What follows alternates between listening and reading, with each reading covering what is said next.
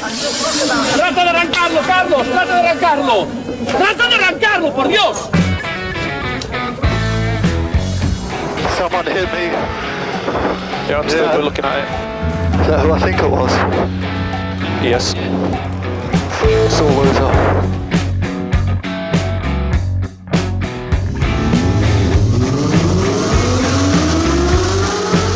Izquierda buena más ojo corta, se cierra poco. No cortar. Para izquierda rápida. Para derecha buena más, se cierra poco. Para izquierda buena más, se abre. Acaba buena más, se abre. Sasar. Para derecha buena más, no cortar. Para izquierda rápida, ojo, se abre. Para uno. Derecha rápida, ojo, con fe. Rápida, ojo, con fe. Acaba rápida menos.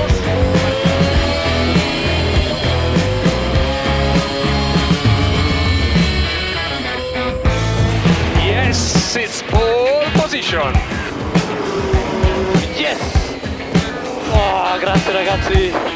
Uh, che giro! Grazie!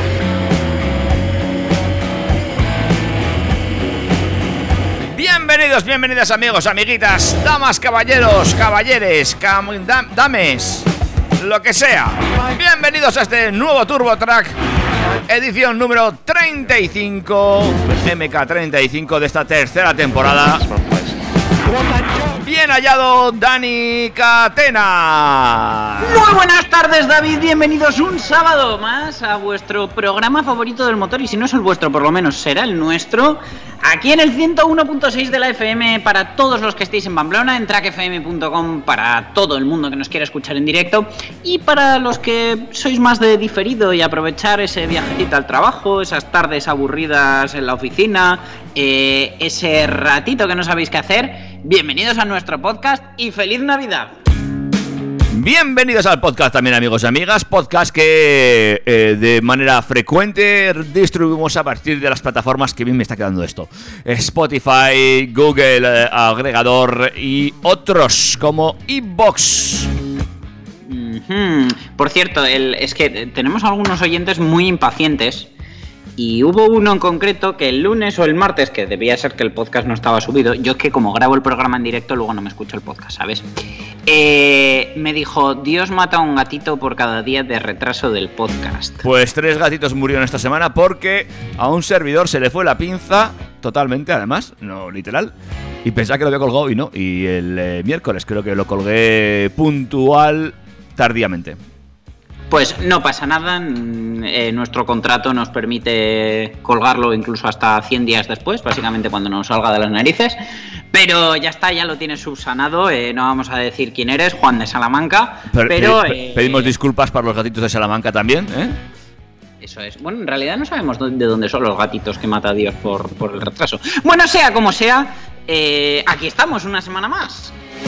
E intentaremos para los podcasters eh, que, bueno, eh, ir puntual esta semana, ¿eh? Mea culpa, mea culpa.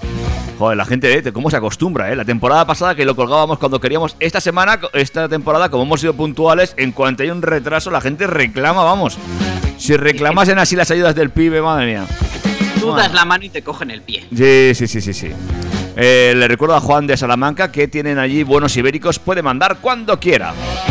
Unas viandas siempre son bien recibidas. Por supuesto que sí. Eh, aparte de eso, también tenemos las vías de comunicación abiertas. Info arroba turbotrack.es es nuestro correo electrónico. Arroba TurboTrackFM es nuestra maravillosa cuenta de Instagram que va camino de ser eh, la nueva cuenta de Facebook. Porque también tenemos cuenta de Facebook, ¿verdad, David? Sí, eh, que le damos un poquito de uso mm, como al Instagram. Mm, Nada. Ahí, ahí, ahí anda. Si lo veis, por favor, soplad para que se vaya el polvo. ¿Alguna más cosa que añadir ahora mismo?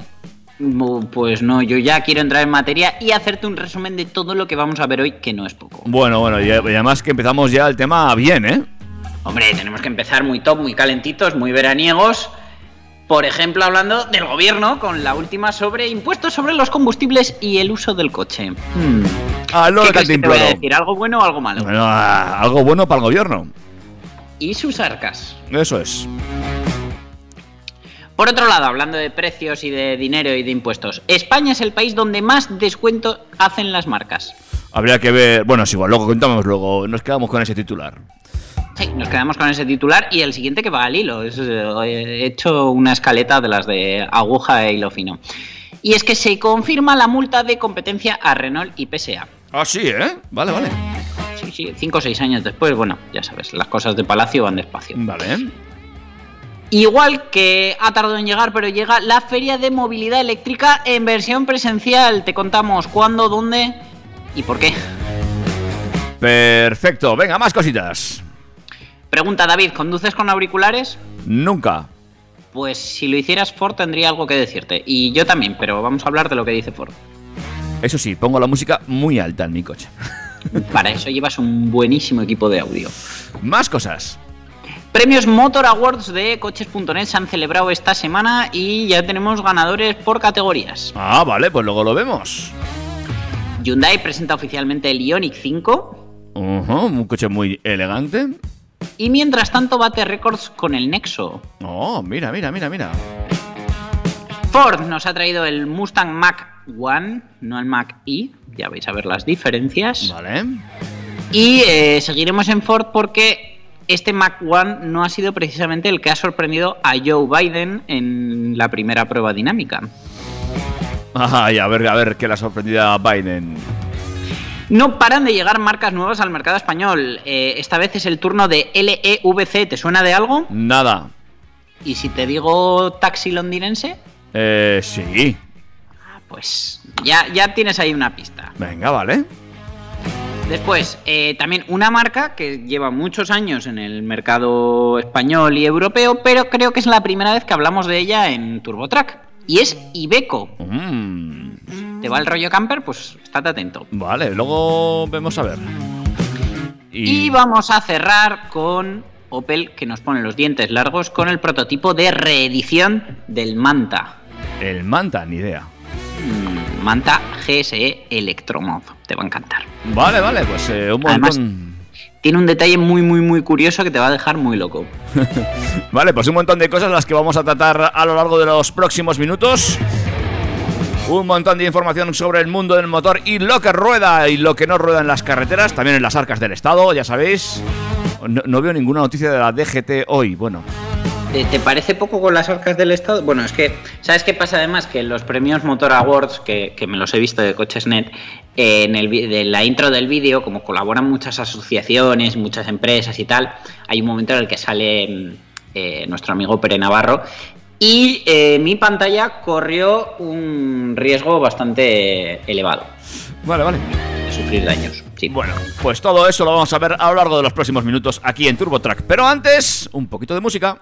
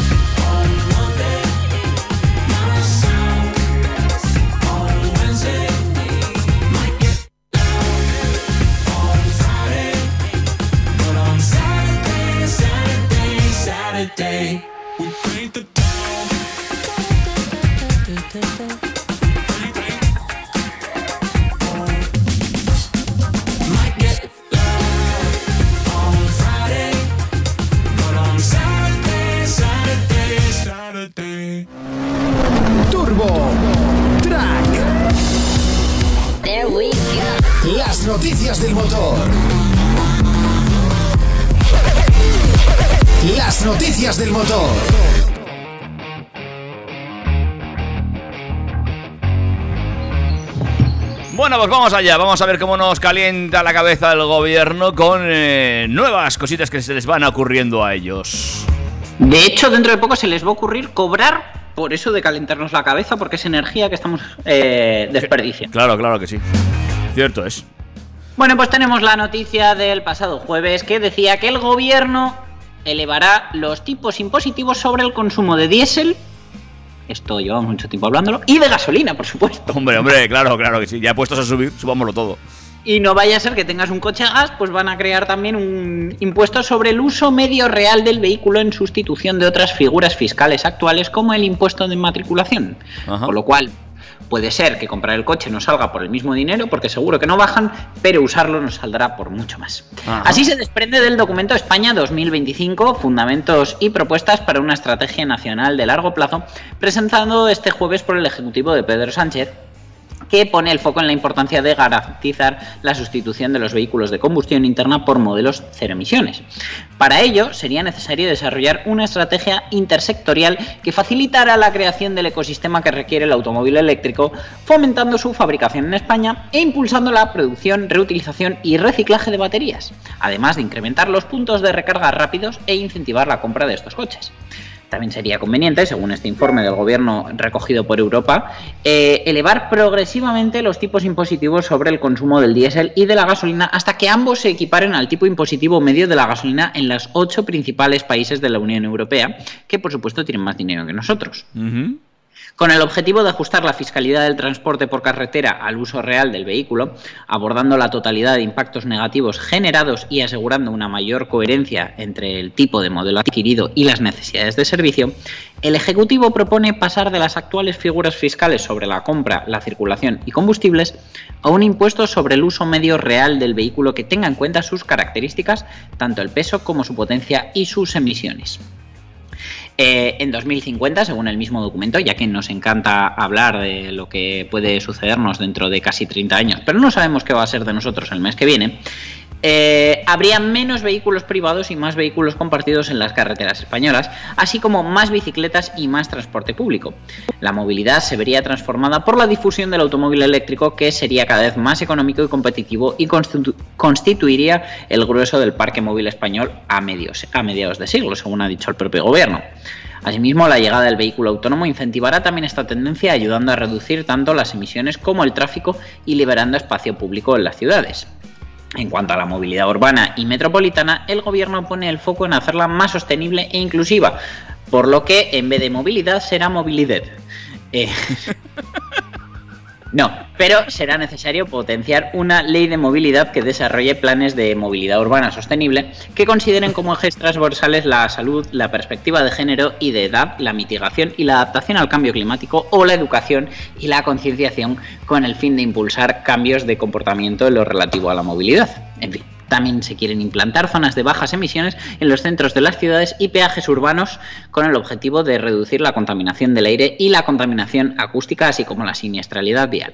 Vamos, en resumen, que vayas andando a los sitios. Eh, sí, me hace mucha gracia también porque estaba pensando yo ahora que tanto que se está eh, llevando de recuperar los pueblos, ¿no? Eh, de salir de los centros urbanos y irse a vivir a los pueblos. eh, a mí esto de que andas sin coche, coches compartidos, para venir de un pueblo al centro de la ciudad, no sé, no sé, no sé yo si estamos del todo en lo cierto, ¿eh? Yo creo que lo Pero de- a lo mejor, a lo mejor lo que están buscando David es que te vayas a vivir a un pueblo perdido de la mano de Dios donde no tengas tantas restricciones y no pises la ciudad nunca jamás. Puede ser, puede ser. Por eso, bueno, no sé. Creo que. Creo que no sé muy bien por dónde vamos, ni tampoco el gobierno lo tiene claro. En fin. No, pero desde luego eh, cada día le empieza a ver menos atractivos a vivir en una ciudad. No, no, pero no, pero es que si tú te vas a vivir a un pueblo y luego tienes que venir a, hacer, a una ciudad a hacer una prueba médica, a pagar tus impuestos, a tratar con la administración pública o a comprar eh, según qué cosas, pues hombre. Pero no te preocupes, si no te atienden presencialmente, como mucho te darán una cita telefónica, ¿qué problema hay? No sé, no sé, no termino de verlo. ¿Qué quieres que te diga? En fin.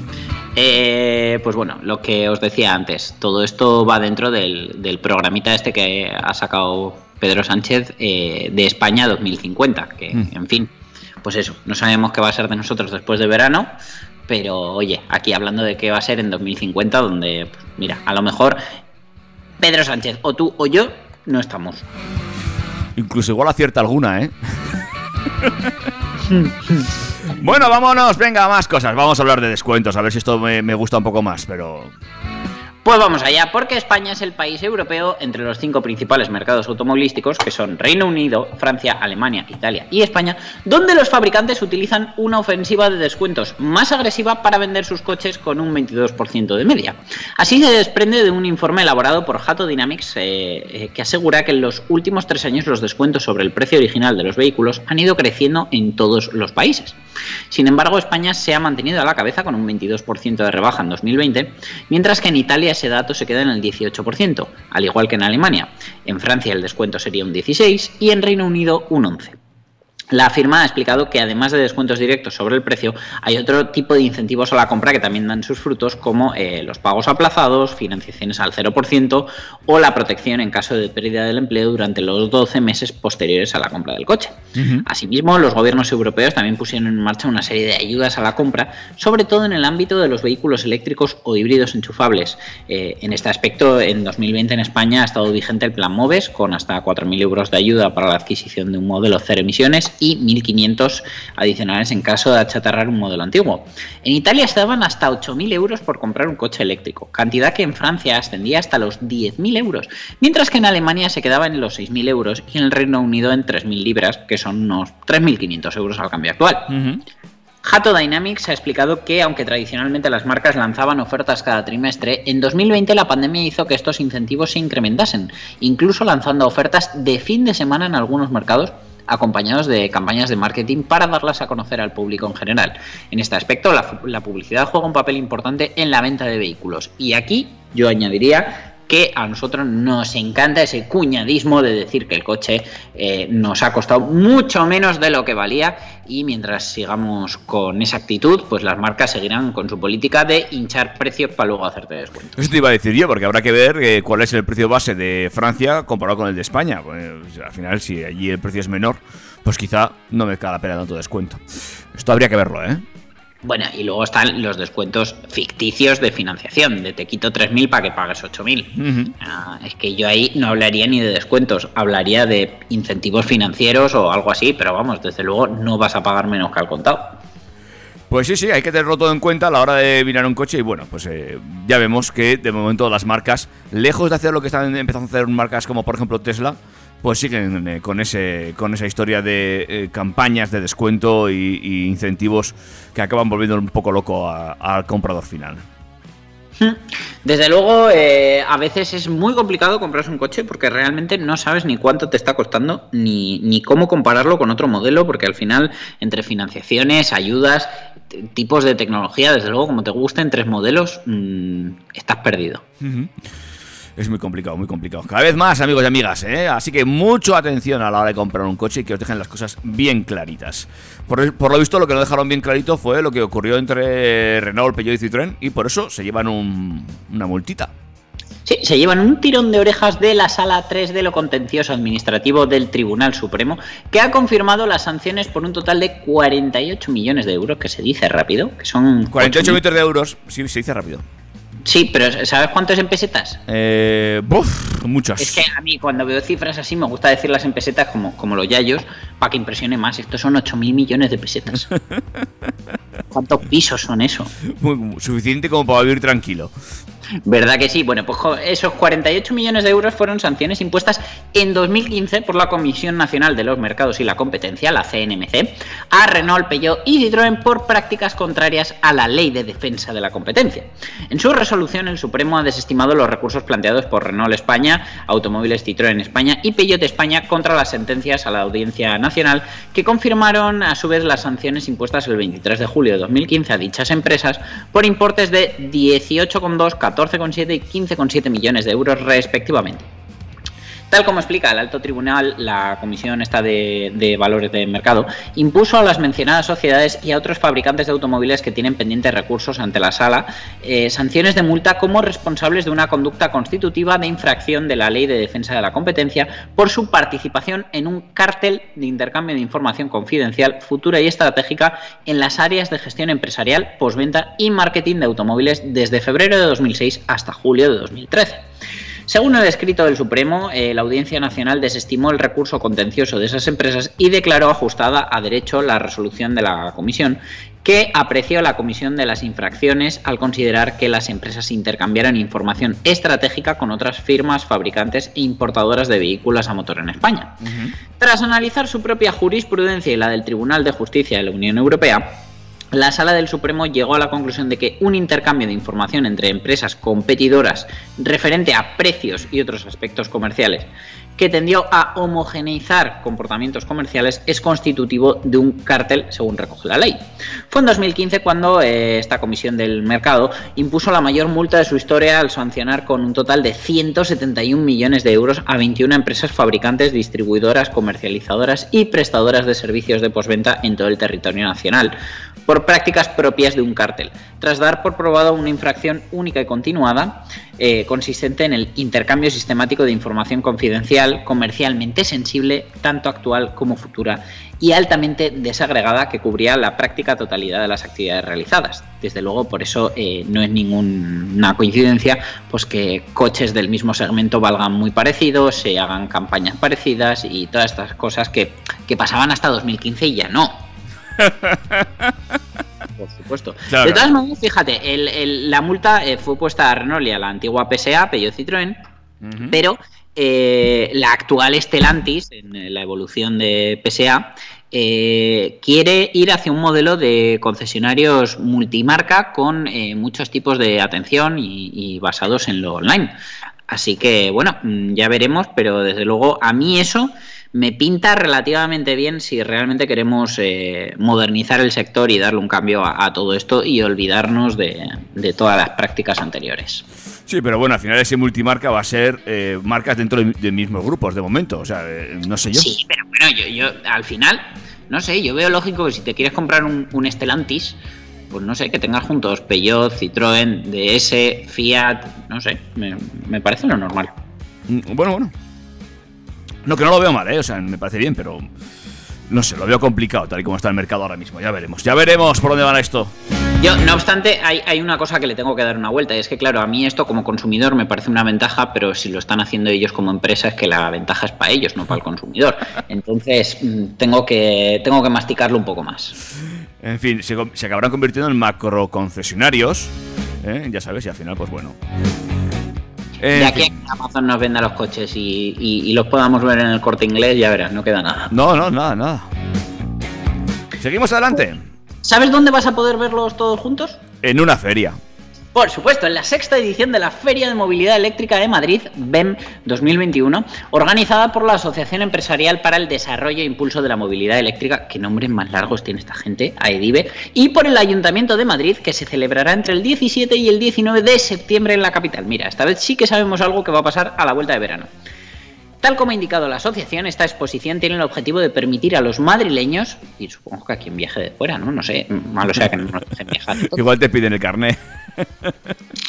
Pues yo digo, es que me lo he dejado en casa y ya Es está. que- Que prueben toda clase de vehículos eléctricos y que conozcan de primera mano su ecosistema, incluyendo los puntos de recarga y sus servicios asociados. De este modo, tras el parón en 2020 a causa de, eh, ¿cómo era esto? La pandemia, la feria volverá a acercar al público los últimos modelos de coches, motos, patinetes, bicicletas y camiones eléctricos de las grandes marcas, así como las diferentes opciones de infraestructura de recarga existentes en el mercado y todo lo relacionado con la movilidad cero emisiones. AEDIBE subraya que esta edición estará marcada por la llegada del nuevo Plan MOVES 3, eh, dotado de 400 millones de euros, ampliable a 800, que supone más de 57 millones en ayudas para la Comunidad de Madrid en concreto. Eh, en esta feria se pretende cubrir ese hueco creando un espacio único en plena ciudad para que la industria y la sociedad interactúen y favorezcan un mayor conocimiento de los beneficios de la movilidad eléctrica, según ha indicado el director general de AEDIBE, Arturo Pérez de Lucía. Eh, tiene fecha cerrada esta feria, ¿no? Se supone que se va a celebrar. Se supone que sí, que va a ser del 17 al 19. Bueno, pues veremos si la pandemia deja por fin ya celebrar ferias de este tipo, igual que durante esta semana se está celebrando Fitur, ¿eh? todo hay que decirlo. Fitur, que eh, no va con el hilo, pero tengo que comentarlo por aquí. Ayer vi un, un vídeo de una chica que habían contratado para trabajar en Fitur, que le hicieron un feo bastante grande, le, hicieron sentir súper mal, le, vamos, se portaron fatal con ella, únicamente por su talla de ropa. Talla que además eh, la empresa ya conocía, porque la entrevista había sido presencial y a la chica la habían visto, y, total, que le hicieron sentir súper mal por su, por su tamaño de cuerpo. Eh, y la verdad que me parece fatal lo que hicieron con ella. La chica subió un vídeo muy, muy afectada. Y, y buscadlo, buscad a Azafata Fitur y, y lo veréis. Y la verdad que me ha parecido fatal. Desde aquí mi apoyo para ella. Pues luego lo busco. Eh, eh, porque es interesante y triste. Vale, luego lo buscamos eh, lo y lo comentamos la próxima semana si quieres. Eh, antes de Lo todo que eso. deberíais hacer es buscarlo, verlo y escucharlo con auriculares. Ah, venga, eso te iba a decir. Vamos a por la última de este bloque. Porque Ford ha hecho un estudio eh, que es un simulacro especial para medir el efecto de los auriculares en la capacidad de respuesta, gracias a la tecnología de sonido 8D, eh, considerando factores tan importantes como el uso de la carretera y los hábitos de escucha. ¿Vale? Todo esto viene porque, bueno, con, con todas las normativas nuevas, las medidas nuevas, cada vez veo más gente que conduce con, sobre todo con los AirPods con los auriculares inalámbricos y, vamos, me parece fatal, pero me parece fatal porque desde luego el estudio apoya todo lo que, lo que yo pienso. Eh, los, los participantes en este estudio utilizaron una aplicación móvil eh, de Ford que se llama Share the Road Safe and Sound, que genera sonidos muy reales, por ejemplo una sirena de ambulancia, midiendo la reacción escuchando música y sin escucharla. El resultado del experimento de sonido encargado por Ford ha demostrado que se tardan 4,2 segundos en identificar y responder una situación de peligro mientras se escucha música, que vendría a ser el tiempo justo para haberse envuelto en un accidente.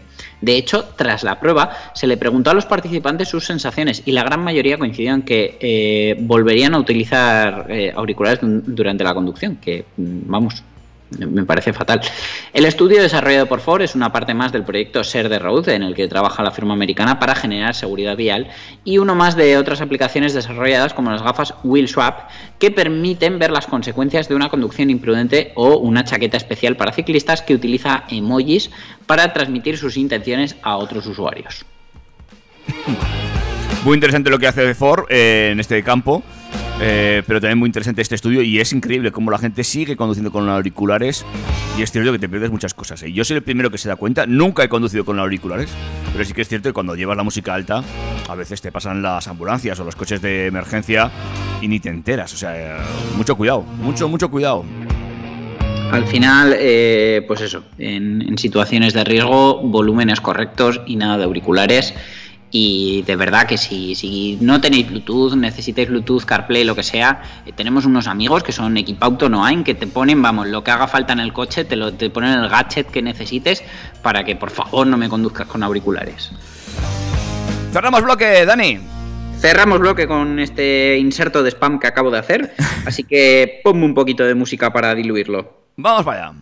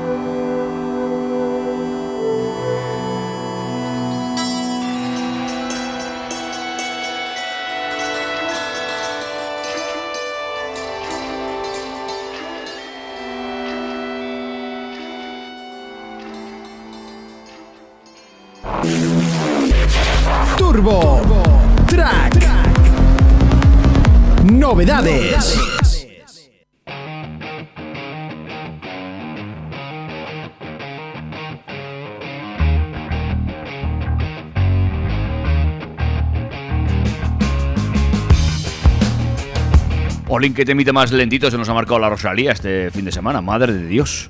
Ya veis, han bajado las pulsaciones No. que casi os cambio por la siesta. Pues ¿eh? sí, vamos a ver si la gente coge otra vez el ritmo motorizado de este programa. Y eh, seguimos hablando de cosas como, por ejemplo, premios, premios, ¿no?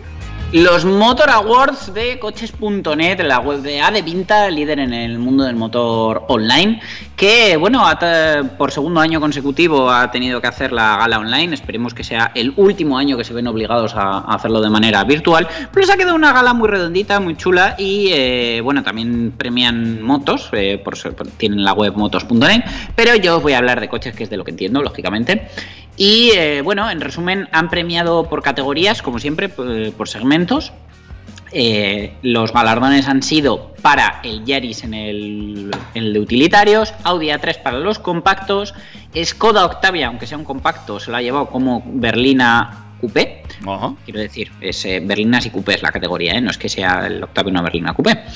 El Cupra Formentor para los submedianos compactos. Land Rover Defender para los sub grandes. eh, BMW M3 y M4 para deportivos de lujo. Y en cuanto a eléctricos, el premio se lo han llevado el Citroën EC4 para los compactos, el MX30 para los sub y el Mustang Mach-E para grandes y subgrandes. Eh, bueno, esta selección de coches que aspiran al premio en cada categoría la realiza el equipo editorial de Cochesnet basándose en los lanzamientos realizados en 2020 y además tienen que ser coches totalmente nuevos, no valen rediseños o versiones añadidas.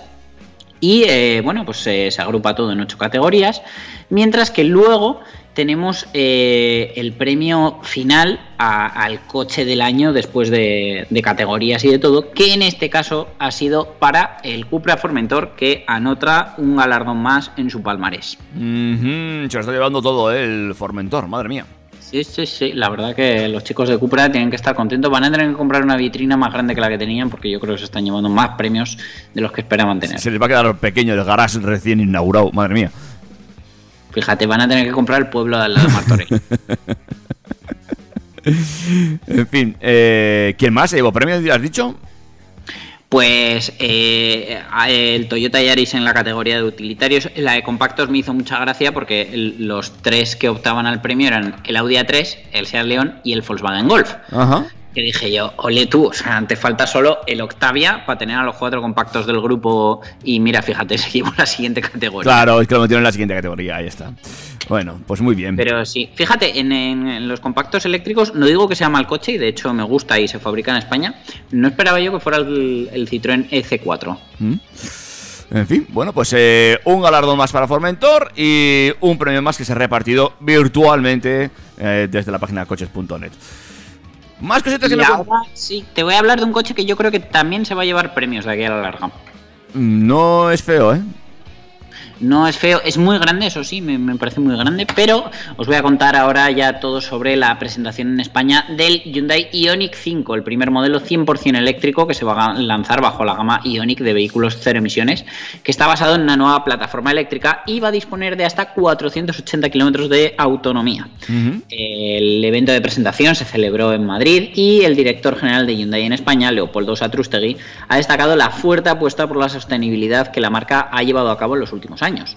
Eh, según dice, el siguiente paso es presentar un vehículo eléctrico basado en una plataforma exclusiva para modelos cero emisiones que ofrece lo último en tecnología para este tipo de coches, con carga rápida, un diseño súper moderno y futurista que desde luego no va a pasar eh, desapercibido. Este Ioniq 5 está construido sobre esa nueva arquitectura específica del grupo Hyundai para coches eléctricos, la plataforma EGMP y permite que tenga unas proporciones únicas con una elevada distancia entre ejes de 3 metros, que es, es- es- es brutal y, y, por supuesto se traduce en un espacio interior. Iba a decir una palabra que no debo decir, así que apabullante. Eh, y e incluye también una carga ultra rápida. Evoca al Hyundai Pony, que fue el primer coche de producción de la marca, y el frontal del nuevo Ioniq 5 está equipado con el primer capó de tipo concha de la firma y su paragolpes delantero está definido por su forma de V que incorpora luces de circulación diurna. Entre otros elementos, las llantas aerodinámicas que cuentan con un diseño de píxeles paramétricos y se ofrecen con un diámetro de hasta 20 pulgadas, las más grandes jamás equipadas en un vehículo eléctrico de Hyundai. En el interior, eh, el suelo plano en el que se almacenan las baterías permite una mayor libertad de movimiento y el automóvil está equipado con asientos delanteros ajustables eléctricamente con un 30% menos de grosor, proporcionando más espacio a los pasajeros de la segunda fila que también tienen un montón de regulaciones y un montón de amenidades. Desde luego a mí el coche me ha gustado bastante, salvo por eh, ese cuadro de instrumentos tipo Mercedes, una única pantalla, con los bordes blancos, no sé, le da un aire un poco entre tú y yo, de AliExpress. Ay, Pero eh, bueno, la, la consola central está muy guay porque se puede desplazar para adelante y para atrás, tiene huecos de carga inalámbrica, puertos USB, la verdad que el coche está muy bien equipado por dentro. Vale, ¿y para cuándo? Eh, bueno, yo te sigo contando y es Ah, que vale. mm, va a tener una gama de configuraciones de propulsión eléctrica eh, en el que los clientes van a poder elegir entre batería de 58 o 72,6, ¿vale? Para llegar a estos 480 kilómetros de autonomía. Y eh, por una parte tenemos la versión con motor trasero de 209 caballos y motor delantero de 93 caballos que proporcionan tracción total y esta configuración permitiría acelerar eh, de 0 a 100 en 5,2 segundos. También va a estar disponible con tracción delantera con un único propulsor que alcanzará los 214 caballos, además de con otras configuraciones de motor y baterías. Yo creo que las primeras unidades las veremos hacia final de año y las primeras reservas pues eh, creo que se abrirán después de verano. Muy bien, pues deseando ver este coche porque así sobre render tiene muy buena pinta. A ver cómo queda finalmente las unidades. eh, Que no, que no es un render, que es una foto con mucho Photoshop, que por Ah. ejemplo los chicos de coches.net ya lo han probado. Sí, no, no, que, está, que no, que estoy, que estoy viendo el, re- el render ese que digo yo, que luego veo por aquí alguna foto en, como tú has dicho, las que ya han probado en coches.net, que es un poquito más oscuro el coche, que tiene muy buena pinta. Es que va a llamar la atención, este coche va a ser de los que te gires, ¿eh? Eh, los que te gires y los que te apartes, porque es que es muy grande.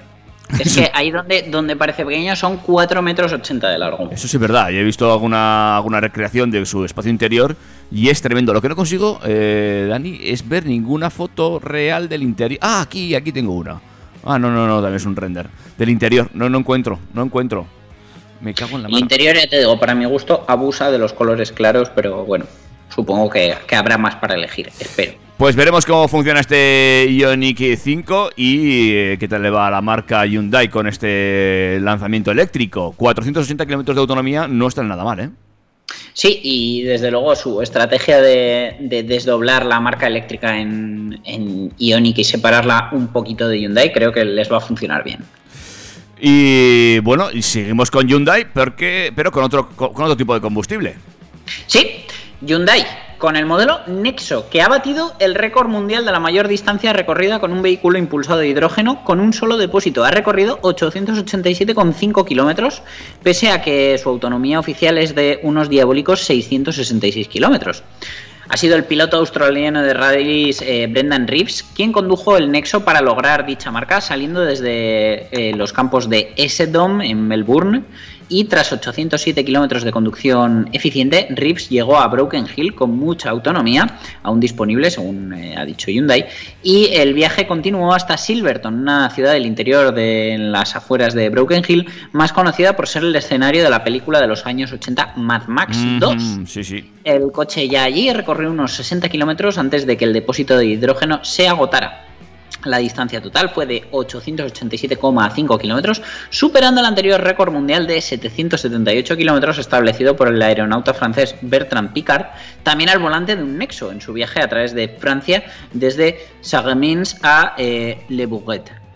Eh, según ha dicho el piloto, cuando salieron de Esseldon Fields a primera hora de la mañana, el Nexo le resultó muy familiar y fácil de conducir, con unos controles intuitivos y fáciles de usar, una posición de conducción muy buena, unos asientos cómodos. Y bueno, eh, según dice, el Nexo es perfecto en carretera por esta gran autonomía, su interior cómodo y sofisticado, y su sistema de propulsión eléctrica de pila de combustible suave y muy silencioso. El viaje duró 13 horas y 6 minutos a una velocidad media de 66,9 km por hora y el aviso de bajo nivel de combustible se encendió por primera vez a los 686 kilómetros, con más de 200 kilómetros de autonomía todavía desde ese punto. Hay coches que no hacen eso ni con el depósito lleno, ¿eh? No, no, desde luego, ya te digo que yo los que, algunos de los que he tenido no, y con los depósitos tan pequeños que están haciendo cada vez, pues puede que menos todavía. Pues el hidrógeno que se plantea como alternativa y que no termina de arrancar, una cosa muy extraña, ¿eh? porque la verdad es que con esas autonomías y con esos costes es, eh, es más que viable. En fin, bueno, habrá que ponerse de acuerdo y elegir algún combustible de una santa vez.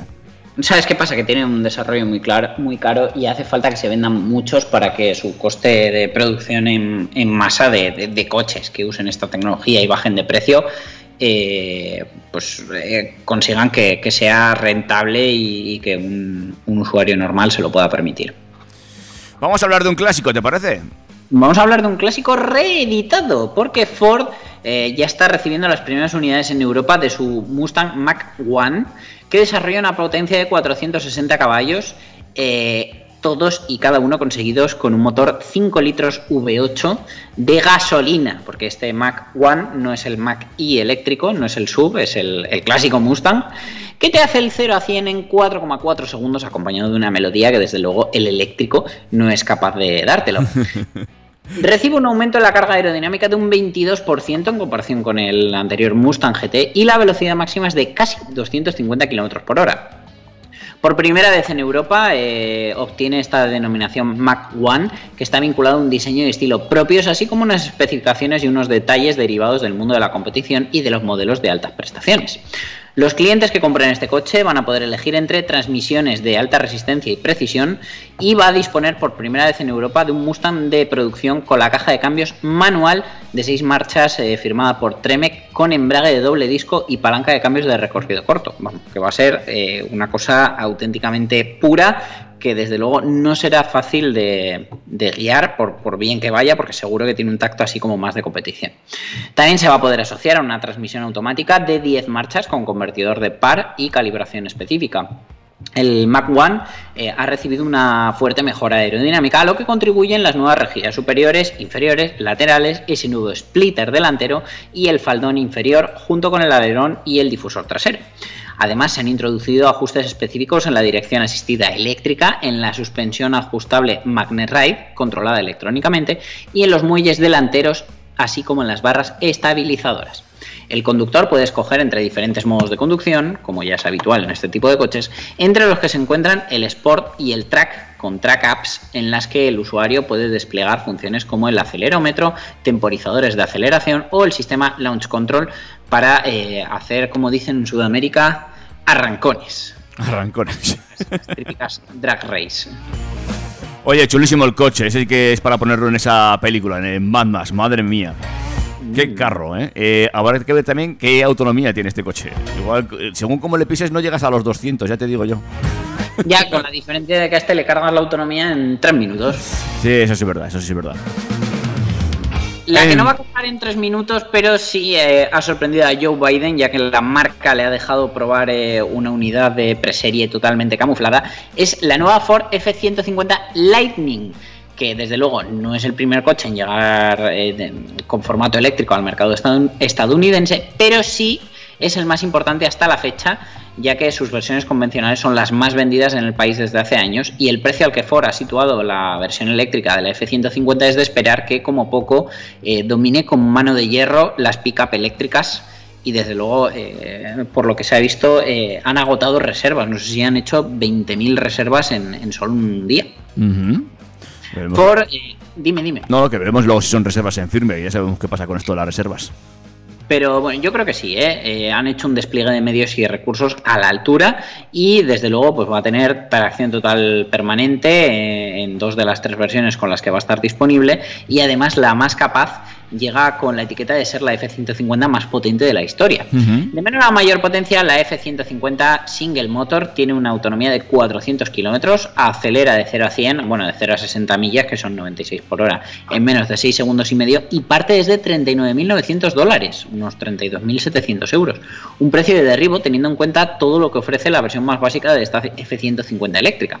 No obstante, esta versión no va a llegar al mercado hasta finales de 2022. Mm, Las dos versiones que sí que van a protagonizar la, la gama de la F-150 Lightning son la Dual Motor y la Trimotor con autonomías de 480 kilómetros para la primera y, atención, 800 para la segunda. madre.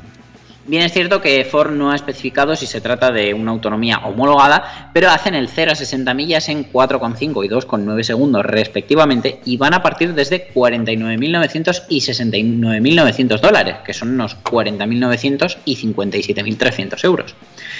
Eh, estas cifras de autonomía se logran potencialmente no solo a través de un tren de potencia eléctrico altamente eficiente, sino también gracias a la suma de un superlativo paquete de baterías y aunque Ford en primera instancia no ha querido desvelar la, capacidad de la batería de cada una de estas versiones, es de esperar que incluso la de menor autonomía ya sean 80 o 90 kilovatios hora, eh, mientras que la última seguro que supera los 100 kilovatios.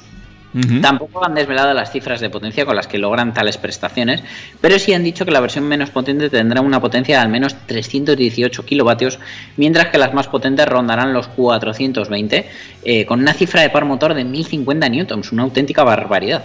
En cuanto a la potencia de carga, este F150 Lightning es capaz de cargar eh, hasta 150 kilovatios, lo que se traduce en una reposición del 15 al 80% de la batería en un tiempo de entre 41 y 45 minutos, dependiendo de la versión. En cargadores domésticos de menos potencia, el tiempo podría ser de hasta 19 horas o más si usamos el enchufito normal. Otro dato clave es la suma de, de- suma importancia perdón, para los potenciales clientes eh, de, de esta F-150 y de cualquier otra pickup es la capacidad de remolcado que tiene. Y Ford no ha decepcionado en este aspecto ya que podrá tirar de cargas de 3.400 kilos en la versión de un motor y 4.550 en la de dos motores, siendo hasta 6.300 en la trimotor. Todo este tema de, las cargas y tal me recuerda al sinsentido del Hammer eléctrico que esta semana se ha sabido que va a pesar tanto con sus baterías que vas a necesitar un carnet especial para conducirlo, no va a valer con el, con el tipo P. Pero bueno, fuera, fuera del chascarrillo, volvemos a la F-150. Eh, una de, sus gracias es que va a ser capaz de abastecer con hasta 9,6 kilovatios, pa- haciendo las veces de generador eléctrico. Y eh, gracias a esto, pues podrías dar sustento a una caravana, eh, suministrar energía y potencia a herramientas de trabajo o abastecer nuestra casa si nos quedamos sin suministro eléctrico. La verdad que está muy bien. En términos estéticos es exactamente igual que, eh, que por fuera que las versiones de la F150 y dentro sí que nos encontramos eh, esa pantalla vertical heredada del Mac i del Mustang con eh, ese botón en el medio que queda tan raro pero que dicen que es tan cómodo con 15,4 pulgadas. Va a llegar a finales de año y bueno, desde luego lo que te digo, las primeras reservas en 20.000 en un, un día se han hecho 20.000 de ellas. ¿Qué cosas tiene Ford? Eh, veremos cómo va la venta de estas pickups y si el mer- mercado americano se acaba haciendo a ellas, que allí es un mercado muy importante, eh, lo del tema de las pickups. En fin, ya me veo yo enchufando la casa a la furgoneta. y luego cargando la furgoneta en la casa. Entonces creas un circuito en el que la energía, pues. eh, Ni siquiera ni se destruye. Es lo- Solo, solo va a ir, solo va a ir cambiando de sitio, sí, eso es. Eh, Dani, un último tema antes de arrasar con la recta final, ¿te parece? Venga, me parece perfecto. Vamos para allá.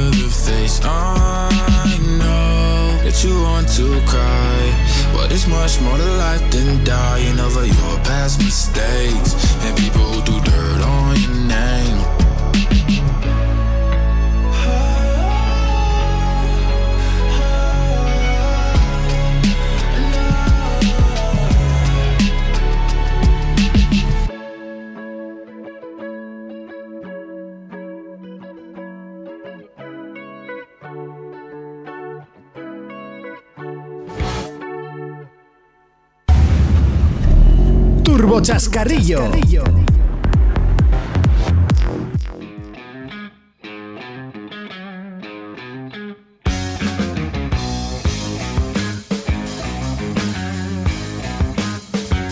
Bueno, pues vamos ya con esta recta final que nos lleva a las carreteras eh, nacionales con un vehículo mm, muy vistoso. Sí, la marca London Electric Vehicle Company, más conocida popularmente como LEVC, ha anunciado su incursión en el mercado español. Eh, Esta interesante firma llega a España para atacar directamente el mercado de los vehículos comerciales desde el ámbito de la movilidad sostenible gracias a su gama de eléctricos. LEVC ha anunciado el establecimiento de su primer concesionario en la capital de nuestra vieja piel de toro. Y ha sido a través de un socio distribuidor que va a ser Autoelía, eh, un concesionario de Madrid, y gracias a sus instalaciones van a poder poner en marcha el proceso de comercialización de estos coches y también el pertinente servicio postventa. Eh, van a ser dos los vehículos que van a integrar la oferta inicial de la compañía y van a ser, por un lado, el LEVC London Electric TX y el Sato TX, que usan, eh, hacen uso de la tecnología eCity de la marca con una autonomía 100% eléctrica de, atento, 101 kilómetros. Madre mía, madre mía. Oh, Pero ojo, que tiene truco, que tiene truco. Tiene la posibilidad de recorrer más de 510 kilómetros con 5 cargas. No. Con su sistema de propulsión eléctrica de rango extendido, es decir, lleva un motorcillo de gasolina que hace las veces de generador. Ah. ¿Eh? ¿Has visto? Eh, el LVC VN5 eh, va a ser una furgoneta eléctrica que estará disponible desde finales del mes de mayo y eh, comparte diseño y tecnología con el TX eh, normal y el VN5 puede recorrer en modo eléctrico más de 98 kilómetros y su autonomía total, eh, haciendo la, la gracia del, del rango extendido, son 489 kilómetros. Tiene una carga útil de hasta 830 kilos y la llegada a España de, de esta marca forma parte de la hoja de ruta de expansión por el viejo continente que está siguiendo la compañía. También destaca que los clientes pueden adquirir algunos de sus modelos acogiéndose a las ayudas de vigentes para la compra de vehículos eléctricos y desde luego el plan MOVES eh, va a ser determinante en este aspecto. Así que ya deseando que lleguen sobre todo para cotillar precios. Interesante, ¿eh? Esa también la tecnología de, de rango extendido, esta tenemos que hablar de ella un día.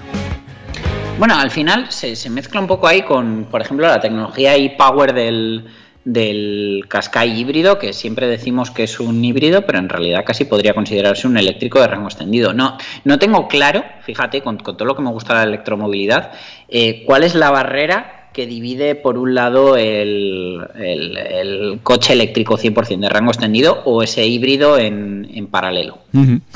Eh, por eso, por eso te digo, hay que an- analizar esto un poquito algún día. A ver si Pero, para la semana que viene te tengo algo. pero antes de analizar eso la semana que viene, como bien dices, vamos a hablar de camperizaciones, amigos y amigas. De la mano de Iveco con esa versión camperizada de su modelo Daily que llega al mercado nacional gracias a la colaboración que han hecho con Camper Eurogaza. Eh, desde luego el concepto camper de furgoneta para viajar con mucha habitabilidad, para hacer vida en ella, es sinónimo de vida al aire libre, libertad y viajes en los que se descubren y disfrutan los rincones más inexplorados y nos da esa, esa libertad de poder despertarnos donde nos dé la gana. De este modelo sale la, Daily Camper para satisfacer la demanda cada vez más creciente de usuarios que apuestan por una filosofía de vida más cercana a la naturaleza. Eh, las dos empresas, tanto Iveco como Camper Eurogaza, han unido su experiencia para crear este Daily Camper y eh, bueno, el diseño y configuración interior está enfocado para ofrecer la mayor comodidad, seguridad, adaptabilidad y aislamiento, tanto sonoro como térmico. La ubicación de los asientos permite realizar diferentes configuraciones de espacio, garantizando el confort en las butacas de todos los pasajeros.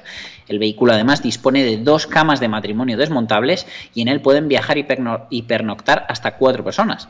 Además, gracias a las distintas opciones modulares, permite convertir la zona de dormitorio en salón, cama doble, cama litera y garaje para bicicleta o ciclomotor. Esta versión cuenta con un motor diésel de 156 caballos de potencia. También tiene tres claraboya- claraboyas en el techo ubicadas en el salón y en el baño y en la parte trasera, así como ventanas laterales que permiten la entrada de luz natural haciendo luminoso su interior con una ventilación del espacio creando una estancia aún más agradable. Pues ya tenemos a Iveco en el mundo de las camper, amigos y amigas, y esto seguramente haga progresar esta marca también en este panorama. Y tienes 60 segundos para lo último, o si quieres lo dejamos para la semana que viene. Eh, bueno, el, el- el Opel Manta, bueno, a ver, viene de, la idea del, del Peugeot e-Legend, entonces es otra reedición de un clásico de- del grupo Stellantis actualmente. Y eh, lo que más me ha llamado la atención de que es un concept y no va a salir a la, venta es que como está enfocado al placer de la conducción y a evocar eh, tiempos pasados que siempre fueron mejores, lleva cambio manual. Lleva un cambio manual de cuatro velocidades hecho simplemente para, para que quien quiera pueda pasear la palanca por sus cuatro posiciones. ¿Qué te parece? Interesantísimo. Pues que sepas que la semana que viene te voy a hablar más de otro eléctrico con cambio manual que sí que tiene una función. Ahí lo dejo para que lo vayáis barruntando toda la semana y, y nos vemos, nos escuchamos y todo lo que haga falta eh, un sábado más aquí en TurboTrack. En fin, Dani, cuídate mucho. Un abrazo enorme. Adiós, adiós. Feliz sábado, Hasta adiós. luego. Eh, toc. Macho, no sé tú, pero yo me lo he pasado muy bien, macho.